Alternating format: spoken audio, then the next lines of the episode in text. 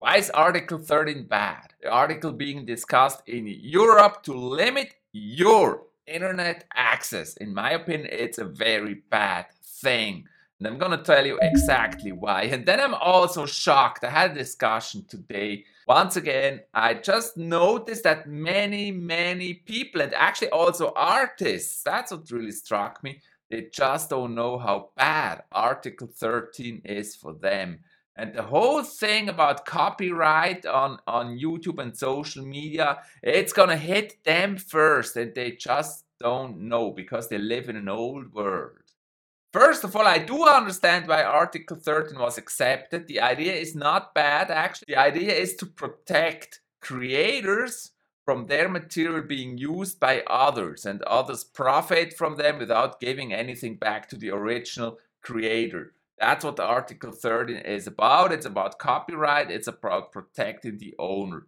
But this is not gonna happen. That's a good intention, but as we know, many bad things are born out of good intentions.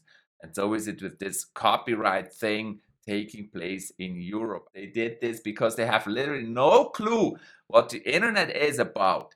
In my opinion, they still live like in 10 to 15 years ago when the internet was mainly used to copy music or to copy uh, videos and download videos, share videos, like in the Napster times or in the torrent times. And I, I understand still a lot of people probably do that, like illegally sharing content, but that's not the main thing that YouTube has developed into. Since social media is available on every single mobile, it's available for everyone. Something way bigger and more important has taken place on the internet, on social media, and that is it's a discussion platform. It's a platform to discuss ideas. Uh, that's what I use it for to watch videos where you can learn a lot of stuff in those videos, ideas, discuss ideas. That's what social media is about. Also, memes is just part of an open discussion platform taking little parts of videos and commenting on that on that is actually the same thing as citing. By the way, a little side note here, I also think Europe introducing this new law will be a big, big disadvantage globally compared to like the United States and other countries that don't know this. Social media, YouTube, Facebook, Twitter, even Instagram, also the meme culture this is more about free speech. You're able to voice your opinion. That's how it is broadly used now, and that's how it has developed. It's for it's for discussion, it's for open discourse about politics and other topics. And that's way bigger than just sharing music or copying videos. I'm totally okay with taking that down if uh, whole videos are uploaded or whole music is uploaded. But since there's things like Spotify and Netflix that are not expensive and available to almost everyone.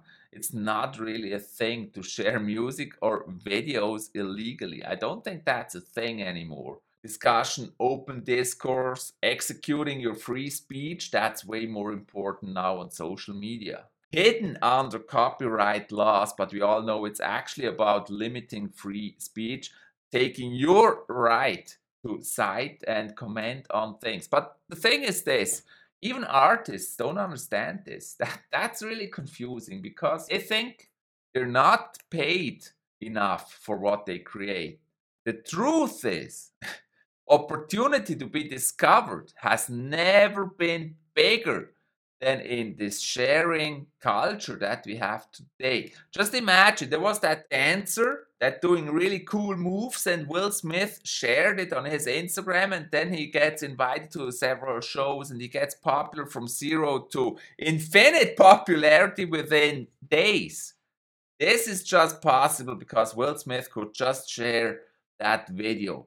He would never get that fame or that popularity by himself. And that's what some, a lot of artists still don't understand. People sharing their content, commenting their content, bring their content to a wider audience, that actually helps them. it doesn't harm them because people will know where it's from and they will usually go back to that artist, check him out. And as usually there are proper references given, they will check out that artist and they will start following that artist. And so it actually helps them this whole Article 13 copyright thing, that's only for the big companies. And it's pushed by big companies but because they want to keep control. And we're giving them back control. Never before has information sharing and discussion so open before. Like literally every person that has access to the internet can share their opinion, can comment on things that are there, can give his opinion on things that happening. So I don't know why, why, especially small artists, they think it harms them when the truth is actually quite the opposite. Just imagine for gaming, it was exactly the same thing. When people started streaming games or play alongs, uh, of games. First, the game companies reacted by punishing them. They said it's a copyright abuse if they play their game and, and do play alongs on YouTube and stuff. They came to notice that actually those the streamers they have a big audience and they bring a new player base to their game. And nowadays it's normal for them to understand that it's good for them if streamers play their games and popularize their games with a new audience. And so they came to understand that, and I just hope the artists would understand that, that it's not for them, it's just for the big companies protecting their power, taking away their direct access to potential customers. That's all that this is about in reality. And this whole social media, you know it, in my opinion, it's a big progress to all mankind because it allows sharing ideas and opinions and knowledge like never before. You have such fast access to all this information like never before. It's amazing. It has been decided already, unfortunately. Switzerland is not part of the European Union, so I'm not sure how this law is going to apply to Switzerland.